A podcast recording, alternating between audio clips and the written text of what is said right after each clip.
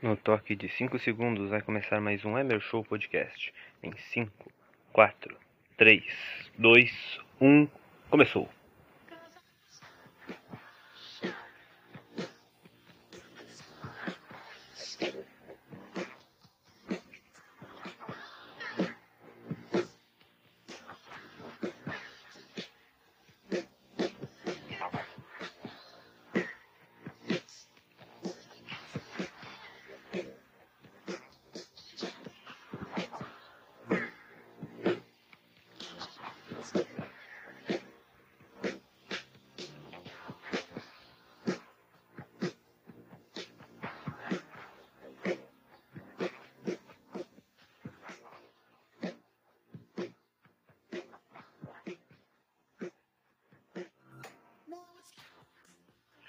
Começando mais um Emer Show Podcast, meus amigos, estamos aqui de volta para o segundo episódio da quarta temporada de Emer Show Podcast.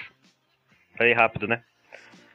Passou-se alguns dias, né? Eu não gravei na minha folga, então uma promessa que eu, que eu prometi, né? Que eu fiz, né?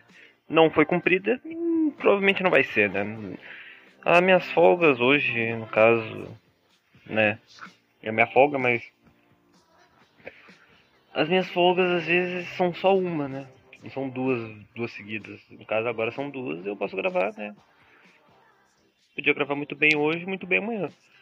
Mas não, estou gravando hoje, né? Estou gravando hoje de manhã, 10 e meia da manhã, para, né, fazer esse Emer Show podcast maravilhoso para vocês. É isso aí. Vamos para mais um Emer Show, com várias notícias, falar de Luizito Soares, de Grêmio, de outras coisas. É isso aí. É nóis.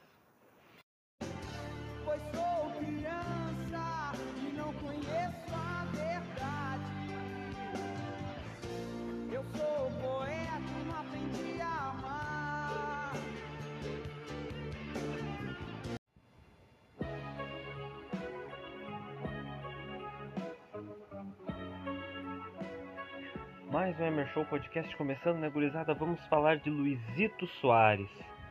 Que homem, gurizada, que homem.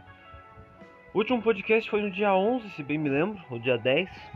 E ainda não tinha sido estreia do Soares.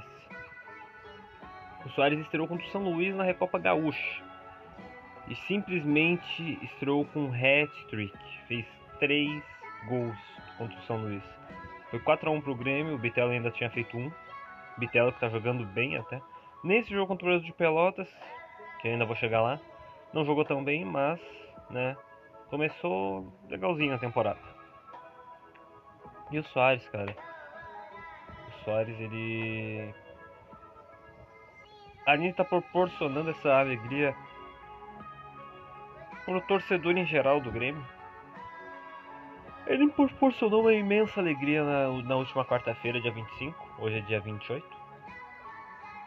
Que foi, né? Nada mais, nada menos do que. Já vou. ah, não vou. Não queria cravar, mas eu vou cravar. Talvez minha possível futura namorada. É, meus amigos, Emer Show está amando. Emer Show está delirando de amor uma bela moça. E essa bela moça foi convidada por mim para ir à Arena Grêmio e ela adorou, ela amou, ela quer ir mais vezes. E cara, foi um belo jogo, né? Foi um belo jogo. Quer dizer, não foi um belo jogo, foi um jogo que foi muito amarrado, mas no fim foi um belo jogo. Pelo contexto geral, pelo contexto de tudo, né? Abraçar aquela deusa na hora do gol, porque ela tava triste, porque ela tava frustrada. Por quê? Porque o Grêmio não estava conseguindo fazer gols. E ela no primeiro jogo dela não vê um golzinho sequer. Foi triste. Foi foi bem. Como é que eu posso dizer? Ah, Não, bem frustrante, né? Daí o gol não saía e não saía e chegou aos 40 minutos do segundo tempo eu pensei, puta que pariu, o Grêmio simplesmente tá acabando com o meu plano, tá ligado? Era um. Eu precisava de um motivo para ter um abraço. E eu não tô tendo esse abraço agora, porque o Grêmio não, não conseguiu fazer. Mas a bola sobrou nos pés de quem? Do Salvador. Do cara que com a bola na frente da área, da pequena área, vira o Romário. Luiz Soares. Luizito Soares. Luiz Alberto Dias Soares. Ou Luiz Alberto Soares Dias. Luizito Soares. Suarito, como eu sempre chamo no WhatsApp. Vai lá e marca. Vai lá e faz aquela coisa maluca. Diante de 30 mil torcedores. 30 mil torcedores maravilhosos. Cantando o tempo inteiro. Foi maravilhoso. Foi incrível. E o abraço veio. Depois veio a mãozinha dada. Depois na volta no carro de um amigo, né? Queria oferecer o carona. Tive que pagar um pouco de, de gasolina, mas. Foi isso. E. Cara. Voltando no carro, assim, de mãozinha dada, assim, mexendo as mãos, assim, beijando a mão dela, se abraçando, assim, de canto ela com a cabeça no meu ombro. Nossa, aquilo ali foi uma experiência, tipo, pode ser pouquíssimo, o- o insuficiente, mas já foi algo. Foi algo, entendeu? E eu já, né, nessa levada de tentando ser feliz, eu. Sabe como é que é, né? Eu estou quase conseguindo. E é isso. É, essa foi a experiência. Luiz Soares fazendo 5 gols em 3 jogos. O alemão está nem perto de fazer 5 gols em 3 jogos na sua vida. Talvez consiga fazer. Porque ele é um cara novo, ele tem 24 anos. Mas o centroavante do Internacional tá perdendo a aposta, né? A aposta que, né, está lhe rendendo muita pressão dentro do Internacional. E rendeu até press- pressão para cima do próprio Inter. O Inter não conseguiu vencer nenhum dos dois jogos que disputou esse ano contra equipes teoricamente fracas, porque o Juventude é um clube que caiu para a Série B. E o E o Avenida é um clube que eu não sei nem se tem divisão. Entendeu? E o Inter, pasmem, começou perdendo os dois jogos. Né? Teve que ir atrás, buscar, tá ligado? E foi isso, tá ligado? Foi isso. Foi essa a nossa essa ida à arena, né? Foi meu 13 terceiro jogo na arena. Aliás, foi o 12 segundo jogo na arena, né? Sendo o 11 primeiro ah, nos jogos de- do masculino, porque teve um jogo no feminino. E. ah, teve mais um jogo na Arena Cruzeiro ali na, na Grande, ali na Grande Esperança. Entendeu? Que foi um jogo que marcou o rebaixamento do Cruzeirinho pra, pra terceirona, né? Eu acho que eu cheguei a falar isso num podcast no ano passado, na terceira temporada. E é isso, cara. Essa é minha, minha minhas idas, né? Tenho poucos jogos em estádios, mas poderia estar indo para o Passo da Areia no domingo, mas como estou com pouco dinheiro, né? E eu estou viciado em Grêmio.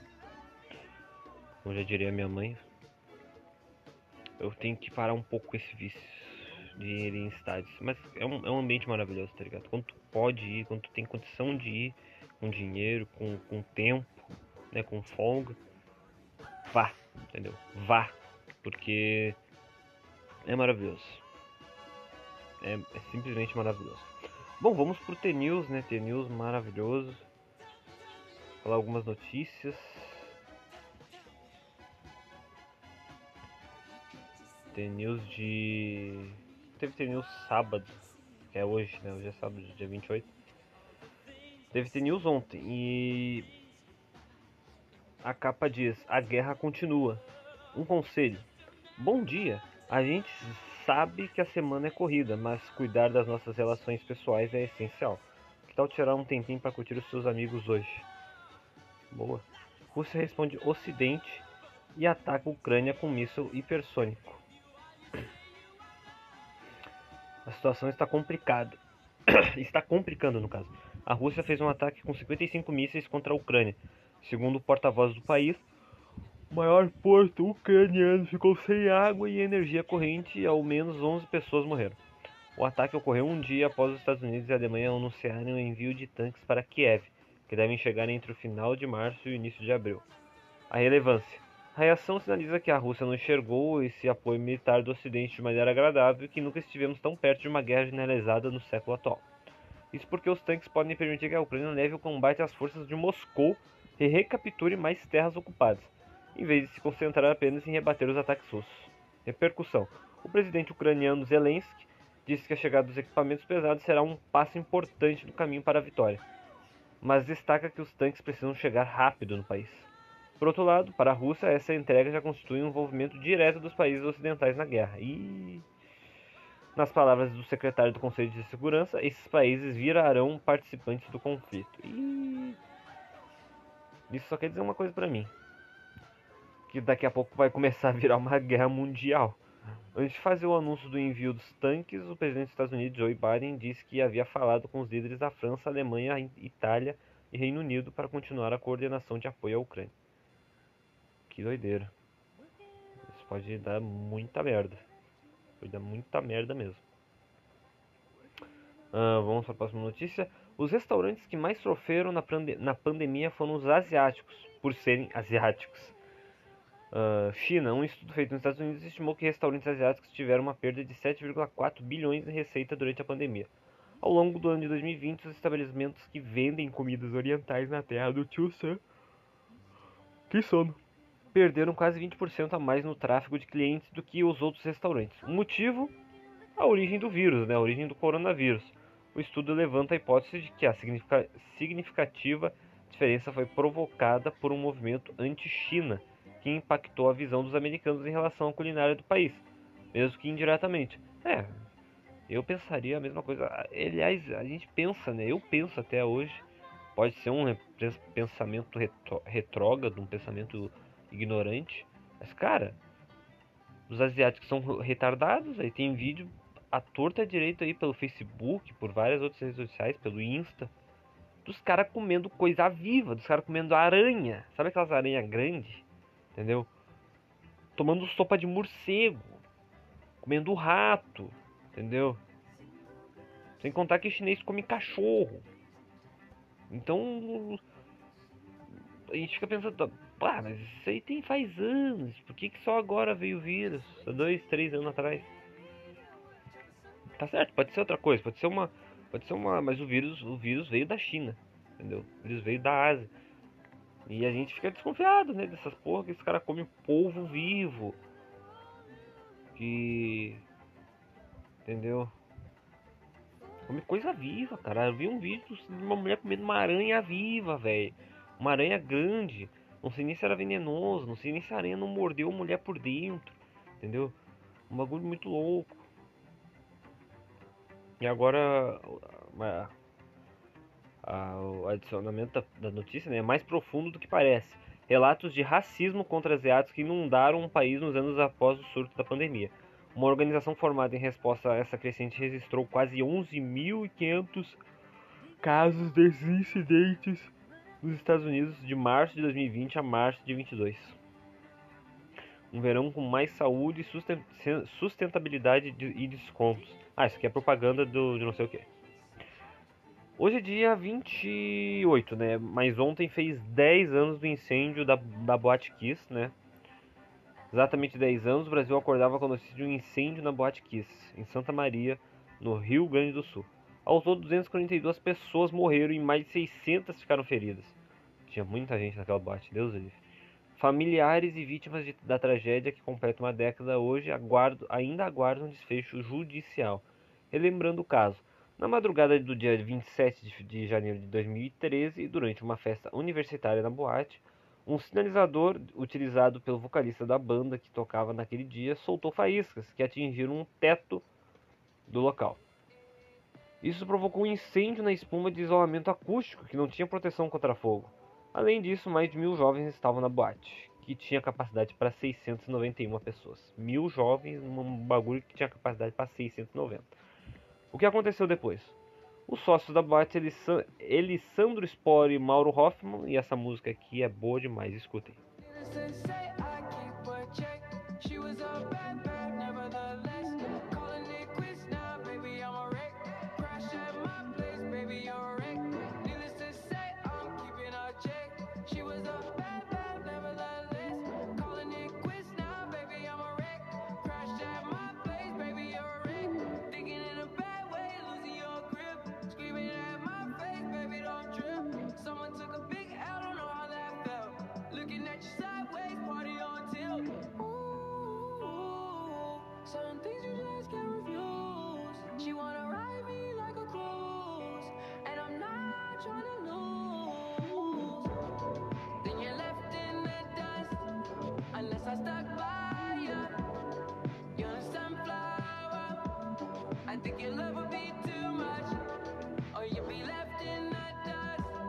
Unless it's stuck by ya.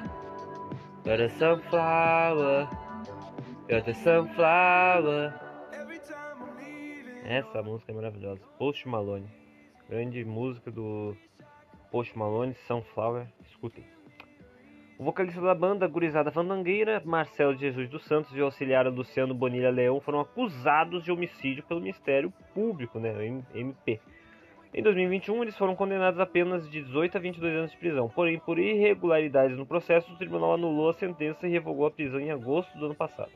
Assim, após oito meses na cadeia, os acusados foram soltos. O Ministério Público e a Associação dos Familiares das Vítimas da Tragédia de Santa Maria ocorreram da decisão, mas ainda aguardam julgamento. PS, na quarta-feira, que foi agora dia 25, a Netflix lançou a minissérie Todo Dia, Mesma Noite, inspirada na tragédia. No Globoplay, a série documental Boate Kiss, a tragédia de Santa Maria, foi lançada na quinta, né, que foi dia 26. E as notícias de o de, eh, de, de, de, de sexta, no caso ontem. Foi isso aí. É isso aí. Agora vamos falar um pouquinho de futebol, né? Depois eu vou indicar um filme para os senhores, né? Vou indicar o filme que provavelmente eu verei hoje. Que eu ainda não vi, não sei nem se eu já indiquei, né? Mas eu vou indicar. Mas antes de tudo, vamos entrar aqui no mundo dos esportes. Cadê o mundo dos esportes?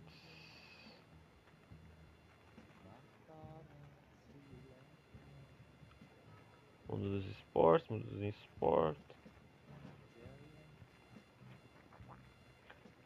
Ahn, Deixa eu me ver. Aqui, olha só, olha só uma coisa muito interessante.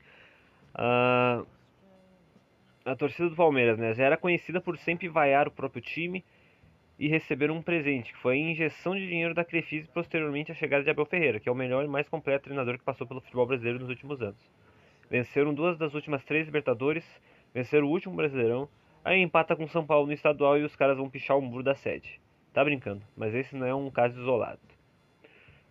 Tem torcida mais mimada que a do Palmeiras? Vamos lá. Muros do Palmeiras são pichados após empate no choque, no choque rei. Queremos jogadores. Isso foi no dia 23 de janeiro, né? Depois do domingo de- do dia 22, 23 no dia. Aliás, dia 23 de janeiro foi um dos piores dias da história, entendeu? Para se trabalhar no BK de Cachoeirinha. Mas essa história, né? Não, não, não poderia se encaixar tanto aqui. Hoje é dia feliz. Diante de 40 mil torcedores, o Palmeiras ficou no empate sem gols contra o São Paulo na tarde deste domingo, no Allianz Parque. No mesmo dia da partida, válida pelo Campeonato Paulista, os muros da sede do clube foram pichados em tom de protesto. Aí teve aqui, ó. O Leila incompetente pegou o Palmeiras para brincar de presidente. Maravilhoso, né? Maravilhoso. Ah, ah, vamos lá. Sempre, a gente sempre lembra, né, do Palmeiras. ah, já estava classificado para sua segunda final de Libertadores consecutiva e a torcida estava cantando música mandando Abel Ferreira tomar no cu, velho. Isso é uma das maiores ingratidão, cara. Uma ingratidão, uma ingratidão total. Tipo, falta de respeito total, tá ligado? Falta de entendimento total, entendeu? Do que é o esporte, do que é o futebol. Sabemos, a gente sabe que esses caras não representam toda a torcida, todos os palmeirenses. Mas esse grupo específico merece que a Crefisa tire o dinheiro e o Abel saia, tá ligado? Ou melhor, já que eles cobram tanto, dá o clube na mão deles pra ver o que eles fazem. Em dois anos o Palmeiras vira um Ibis, né? O Palmeiras vira um Ibis.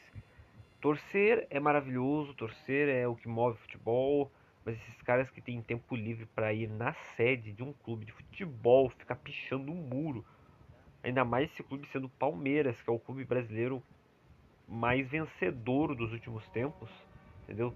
Tipo, não, mas não é mais vencedor que o Flamengo. O Flamengo ganhou mais títulos, ganhou um título a mais, tá ligado? E aliás, hoje, amanhã tem uh, Supercopa, né? Dia 29 amanhã tem Supercopa.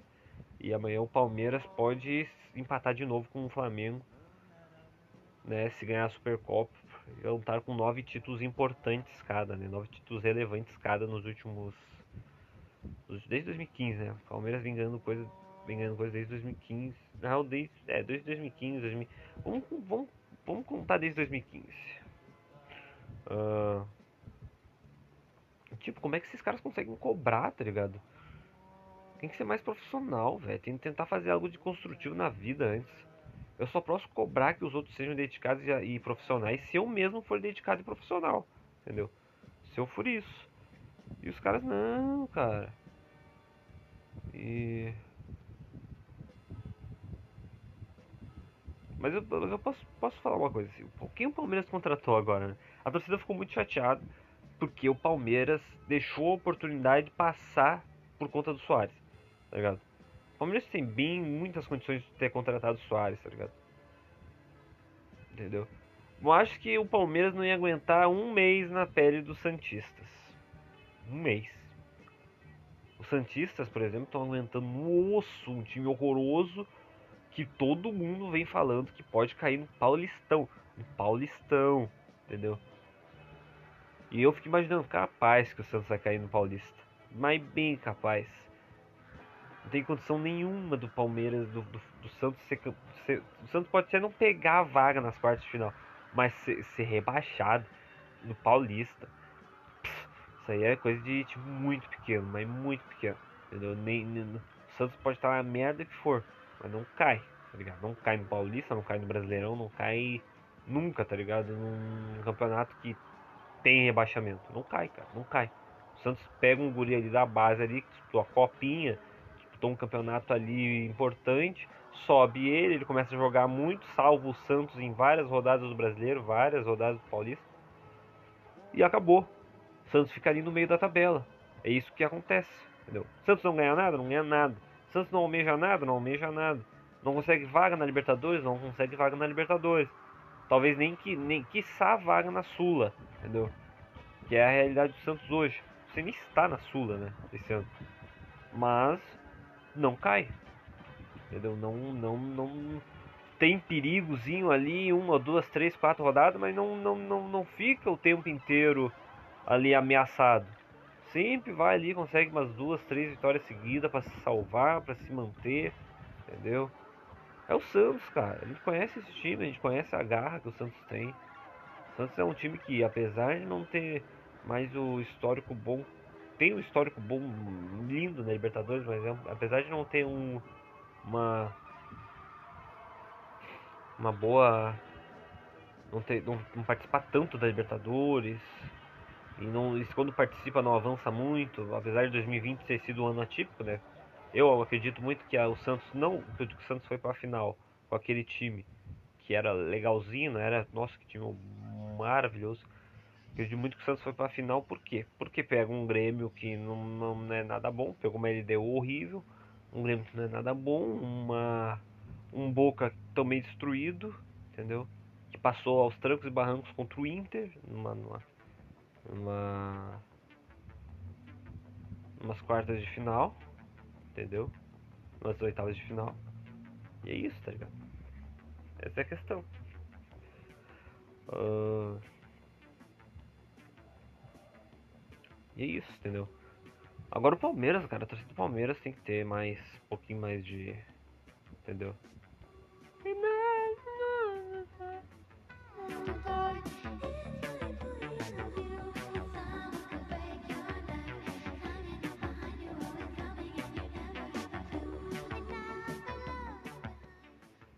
Mas é isso, Palmeiras. Tudo Palmeiras muito chata, tá ligado? E eu entendo, né? A, a, a presidente deles prometeu um mundo, né? E não cumpriu nada, né? Nos momentos polêmicos dá uma sumida, o dinheiro de negócios e títulos também desaparece. É bem estranho. Mas. É, e se queremos jogadores é tipo mamãe quer uma pista de Hot Wheels. Foi isso que eu entendi, pelo menos. Uh...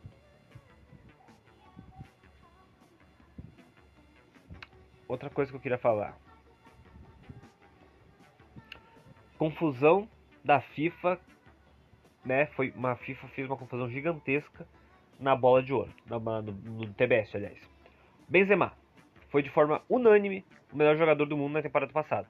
Ele venceu a bola de ouro, prêmio da revista France Football, foi entregue em outubro do ano passado e tal, mas ele não venceu o TBest, prêmio da FIFA. Por quê? Porque a FIFA adiou o prêmio depois da Copa do Mundo, entendeu? O prêmio que é para ser da temporada passada para depois da Copa do Mundo, para considerar, né? Além da temporada passada, a Copa e a primeira metade da temporada atual, entendeu? E o que aconteceu na Copa do Mundo? Você sabe o que aconteceu na Copa do Mundo. Isso mesmo, Leonel Messi destruiu e a Argentina foi campeã. E o que o Benzema, e o que acontecerá, né? Muito provavelmente Benzema não será eleito o melhor jogador da temporada passada, e sim Messi. Só que o detalhe é que, para quem não se lembra, a última temporada do Messi foi a sua pior nos últimos 15 anos. Inclusive foi a primeira vez desde 2005 que ele não ficou sequer no top 30 da Bola de Ouro. E agora muito provavelmente ele será eleito o melhor jogador do, do mundo pela FIFA, enquanto Benzema ficará sem o prêmio.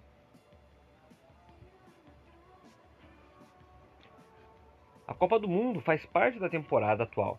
E o France Football, a France Football considerará o torneio na próxima bola de ouro. E aí foi a FIFA e fez essa confusão toda.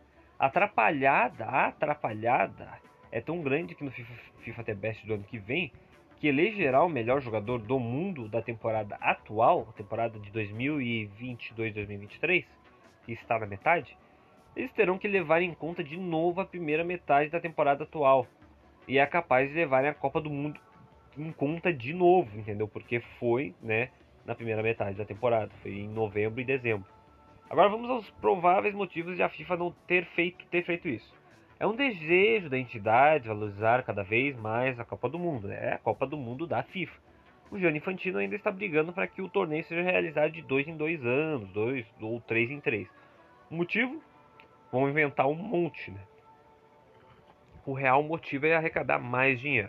Isso desagrada as federações continentais, UEFA, Comebol, etc, etc e tal. Por quê? Porque a Copa do Mundo, sendo realizada em dois em dois anos, por exemplo, ofuscaria as competições que acontecem durante o hiato da Copa, entendeu? Como a Eurocopa e a Copa América, a Nations League, entre outros. Porque isso chateia as federações continentais. Simples. As, as, as competições continentais são realizadas pelas próprias federações continentais. Por exemplo, a Eurocopa é organizada pela UEFA e a Copa, e a Copa América é organizada pela Comebol. Consequentemente, o dinheiro gerado por essas competições vai diretamente para elas. Já a Copa do Mundo é uma competição da FIFA, ou seja, o dinheiro vai para o bolso da FIFA. Então, no fim, tudo se resume em dinheiro, a dinheiro. É sempre assim, sempre foi. A FIFA quer fazer Copa do Mundo com mais frequência para receber mais dinheiro e as federações continentais querem evitar essa ideia para não perderem dinheiro. Voltando ao tópico do FIFA T-Best, é bem simples correlacionar. Provavelmente foram ordens lá de cima, né, entre aspas, para adiar o prêmio, que deveria ser entregue no ano passado, para depois da Copa do Mundo para fazer da cerimônia uma premiação dos melhores da Copa. Agora vamos à questão esportiva indicados pela FIFA. São 14 nomes. Julião Álvares, Jude Bellingham, Benzema, De Bruyne, Haaland, Hakimi, Lewandowski, Mané, Mbappé, ES, Modric, Neymar, Salah e Vinícius Júnior. A presença do Julião Álvares escancara que é uma premiação de melhores da Copa. Por quê? Ele não fez absolutamente nada na temporada passada para estar aí e ele é reserva no City. Ele fez uma boa Copa e a FIFA o colocou no top 14 do mundo. Exagero total. Dos 14, 6 foram indicados devido ao critério de considerar a Copa do Mundo e a primeira metade da temporada atual. Esses são o Leão Álvares, né? Jude Bellingham não, teve entre os melhores do mundo na temporada passada, tem se consolidado como real elite nessa temporada atual e também fez uma boa Copa. Hakimi, Messi, Neymar foi nulo na temporada passada e assim como o Messi também ficou fora do top 30 da Bola de Ouro. Tem sido um dos melhores jogadores do, do mundo na, temporada, na primeira metade da temporada atual agora e foi colocado na lista por causa disso. Haaland, apesar de ter entrado tanto no top 30 nosso, do top 30 da temporada passada quanto da France Football, né? Haaland não ficou entre os 14 melhores do mundo em 2021-2022. Passou boa parte da temporada lesionado. Entrou na lista da FIFA devido à meteórica, a possante primeira metade da temporada que tem feito no City agora. Os nomes que estiveram entre os melhores do mundo da temporada passada e foram corretamente indicados: Benzema, Salah, Mbappé, Lewandowski, Mané, Vinicius Júnior, Modric e De Bruyne nomes que estiveram entre os melhores do mundo na temporada passada e que ficaram de fora da lista do FIFA The Best. Reiterando que é sobre a temporada passada, por favor. Não ter memória curta. Em Cucu, Alexander Arnold, Bernardo Silva, João Cancel, Mares e Van Dijk. Além dos outros nomes, né? Son, Cristiano Ronaldo, Luiz Dias, Darwin Nunes, Miller, Haller, Kimmich, Kane, Rafael Leão e Rudiger. São esses, entendeu? São esses. E é isso, cara. Eu até acho justo, a Copa do Mundo tem que contar. Mas os caras estão contando uma, temporada passada e metade de uma temporada. Entendeu? É isso, cara. Eu gosto muito do Messi e tal. Eu adoro o Messi, sou fã, mas a FIFA perde, se perde, né? Entendeu? E se fosse o Cristiano Ronaldo, provavelmente ele nem seria eleito o melhor do mundo. A FIFA odeia o Cristiano Ronaldo. Mas tá ok. Beleza. O filme que eu vou recomendar, gurizada, é o Drive, né? É o filme do Ryan Gosling, que ele fez em 2011. Tem um filme dele de 2012 também, que ele dirige moto, que ele assalta, faz, faz vários bagulhos, muito legal. Ainda vou ver esse filme. É, tá na HBO Max. E o Drive tá na Netflix. Quem tem Netflix e não, quem não tem HBO Max e quem tem HBO Max e não tem Netflix, entendeu? O nome do filme que ele fez em 2012, que ele fez, aliás, junto com a. Eu vou até ver, pesquisar melhor aqui. Espera aí. Deixa eu dar uma olhadinha. Pesquisar o nome do filho da puta aqui, Ryan Gosling. Né, que ele é casado com a. Uh, cadê? Eva, Eva Mendes, né? Ele é casado com a Eva Mendes desde 2011. Eles fizeram um filme aquele junto. Uh, que é o. O Lugar Onde Tudo Termina, 2012, um baita de um filme. Né, que também tem um ator muito foda que é o. Uh, o Bradley Cooper, né? O grande Bradley Cooper. Tem o Ray Liotta, que descansa em paz também. Baita ator. É um baita filme. Filme de 2 horas e 20 minutos, né?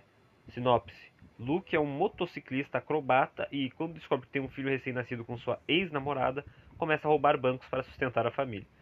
É, parece uma história bem interessante, bem interessante mesmo. E tem o nosso querido Drive 2011. Ryan Gosling faz só filme bom, 1 hora e 40. O de, tem na Netflix, o outro lá, o, o, lugar, o lugar onde tudo termina, tem no HBO Max.